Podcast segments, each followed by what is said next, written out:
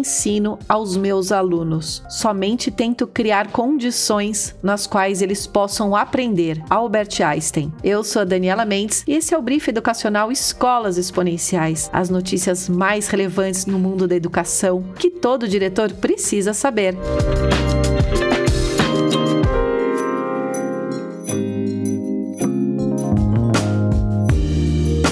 Câmara conclui a aprovação de projeto que regulamenta a educação domiciliar. A Câmara dos Deputados concluiu nesta quinta-feira, dia 19, a votação do projeto que lei que regulamenta a prática da educação domiciliar no Brasil. O texto base da proposta foi aprovado na quarta, dia 18, e na quinta os deputados retomaram a votação e rejeitaram os destaques apresentados na medida. Agora, a proposta segue para análise do Senado. De acordo com o projeto, para usufruir da educação educação domiciliar, o estudante deverá estar regularmente matriculado em uma escola, que acompanhará o desenvolvimento educacional durante o período. Fonte: Escolas Exponenciais. maioria dos brasileiros não é favorável ao homeschooling, aponta a pesquisa. Uma pesquisa revelou que a maioria dos brasileiros não é favorável à educação domiciliar. O estudo inédito realizado pelo Centro de Estudos em Opinião Pública e Instituto Datafolha mostrou que para 78% dos entrevistados, os pais não devem ter o direito de tirar os seus filhos da escola e ensiná-los em casa. Nove em cada dez pessoas concordam que as crianças devem ter o direito de frequentar a escola, mesmo que seus pais não queiram. Fonte: Escolas Exponenciais. Outro lado, ensino domiciliar favorece individualidade e liberdade acadêmica, dizem defensores. Os adeptos ao modelo argumentam que regularizar o tema atende ao direito das famílias de decidir como educar os filhos e que milhares de adeptos vivem sob insegurança jurídica. De acordo com a Associação Nacional de Educação Domiciliar, o modelo é praticado por cerca de 15 mil estudantes no Brasil, de 14 a 17 anos. A organização afirma que registra um crescimento de 55% ao ano. Fonte: Folha de São Paulo.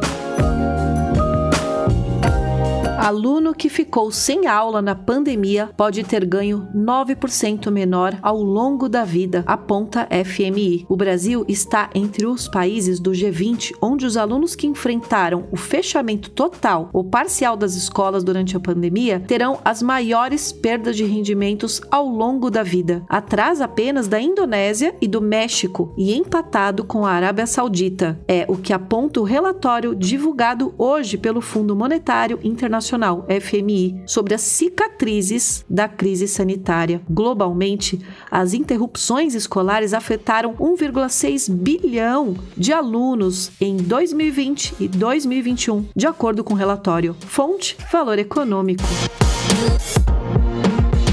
70% dos professores acham benéfico incluir crianças com deficiência em classe regular. Pesquisa Datafolha mostra que 70% dos quase mil professores entrevistados acreditam que a escolarização de crianças com deficiência, feita em conjunto com alunos de classes regulares, proporciona benefícios educacionais a todos. A análise mostra ainda que, embora os números apresentados apontem positivamente positivamente para a relação dos professores com a educação de alunos com deficiência, 40% dos docentes disseram nunca ter feito formação sobre inclusão. Fonte: Folha de São Paulo.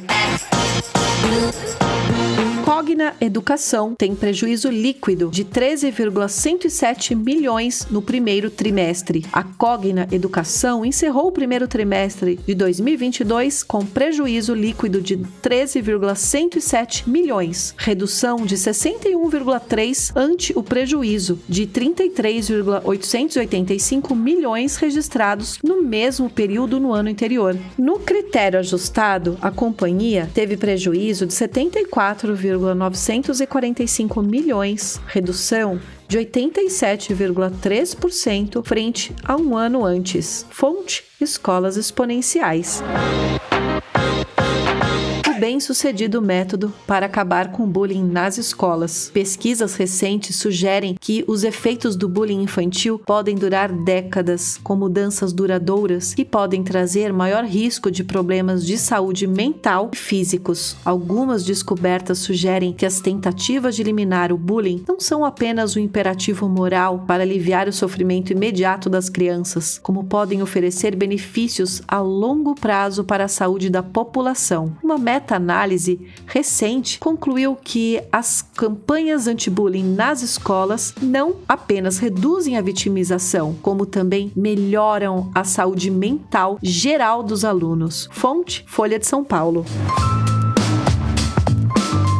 Prevenção ao abuso sexual infantil. Como proteger seus filhos? 18 de maio é considerado Dia Nacional de Combate à Violência Sexual contra Crianças e Adolescentes. A data faz parte da campanha Maio Laranja, mês que debate as possibilidades de proteção desse público. Apesar de o abuso sexual infantil ainda ser um tema complicado e difícil de ser abordado, justamente pelos tabus que o cercam, é preciso falar sobre ele. É necessário conversar com os filhos sobre as partes íntimas, explicar sobre os limites do corpo e incentivar o diálogo. Alguns sinais de abuso também podem ser identificados. Fonte Child Fund Brasil.